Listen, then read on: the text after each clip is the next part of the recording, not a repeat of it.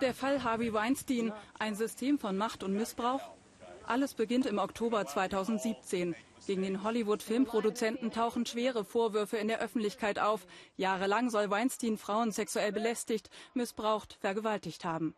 Fast täglich kommen neue Vorwürfe auf, auch von bekannten Schauspielerinnen wie Gwyneth Paltrow.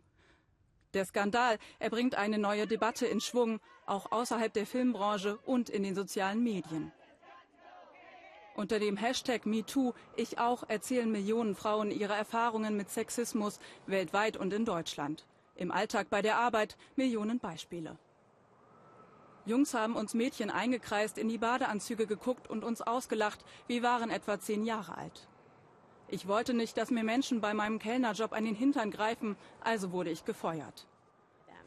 Hollywood hat reagiert. Stars haben vor kurzem eine Initiative gegründet, wollen ein Zeichen setzen gegen die Belästigung von Frauen in der Filmindustrie. Und auch bei uns nimmt die Debatte nun wieder an Fahrt auf mit den neuen Vorwürfen aus der deutschen Filmbranche. Fest steht, das Schweigen ist durchbrochen. Und wir wollen über die Debatte in unserem Land, in Deutschland, reden mit äh, Theresa Bücker, Netzaktivistin, Feministin und Chefredakteurin des Online-Magazins F, Edition F, so ist es richtig. Hallo, schön, dass Sie Hallo. da sind. Ähm, die, dieser Fall Wedel, da gibt es ja bislang nur Vorwürfe. Trotzdem, was war Ihr erster Impuls, als Sie davon gehört haben? Also ich war natürlich nicht überrascht, weil es gibt tausende Namen von Männern in Deutschland, die übergriffig gegenüber Frauen geworden mhm. sind.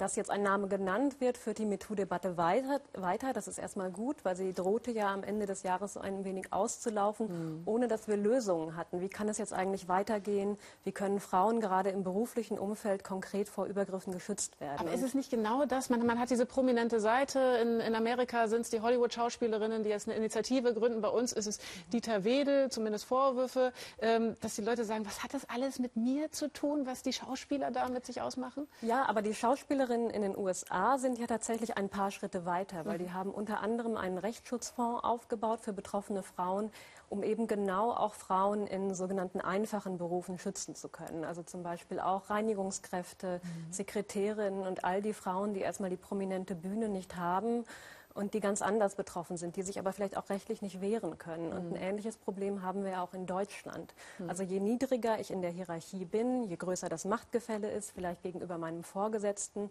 desto weniger effektiv kann ich mich wehren und kaum eine Frau geht den Weg und verklagt tatsächlich einen Kollegen oder wehrt sich im Unternehmen. Das, deswegen, das wäre aber eine konkrete Veränderung, genau, die sozusagen deswegen, auch zielführend wäre. Deswegen wird auch schon lange gefordert, im allgemeinen Gleichbehandlungsgesetz eine Verbands, ein Verbandsklagerecht einzuführen, mhm. damit die Frauen Frauen sich eben nicht individuell wehren können, sondern größere Hilfe an die Seite gestellt bekommen. Mhm, das ist die rechtliche Seite, wenn wir jetzt mal wirklich in den Alltag reingehen, in, in die Basissituation mhm. sozusagen. Was, was muss sich konkret ändern? Ähm, um sozusagen aus der Debatte auch eine Wirklichkeit zu machen? Also die Lösung liegt ja eigentlich auf der Hand. Sobald Männer aufhören, sexuell übergriffig zu sein, obszöne Witze zu machen, haben wir das Problem nicht mehr. Ne? Also wenn Männer tatsächlich das wäre ganz einfach. Es wäre total einfach, wenn Männer einfach aufhören, mhm. sich korrekt verhalten, sich wirklich kollegial verhalten. Darum geht es ja. Dann hätten wir das Problem gar nicht erst.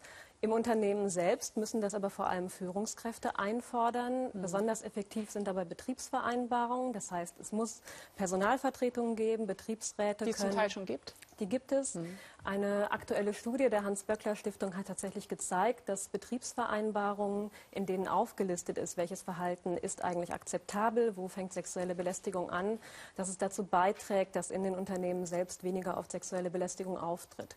Es kann aber auch einfach jeder mal ins allgemeine Gleichbehandlungsgesetz schauen. Da ist tatsächlich sehr diffizil aufgelistet, mhm. wo fängt es eigentlich an. Und ja, es fängt bei Witzen an. Es fängt aber auch dabei an, dass ich vielleicht einen Pin-up-Kalender im Büro hängen mhm. habe. Also der Blick ins Gesetz lohnt sich ja auch in diesem Fall. Wir danken für den Besuch hier im Studio Theresa Bücker. Danke. Danke.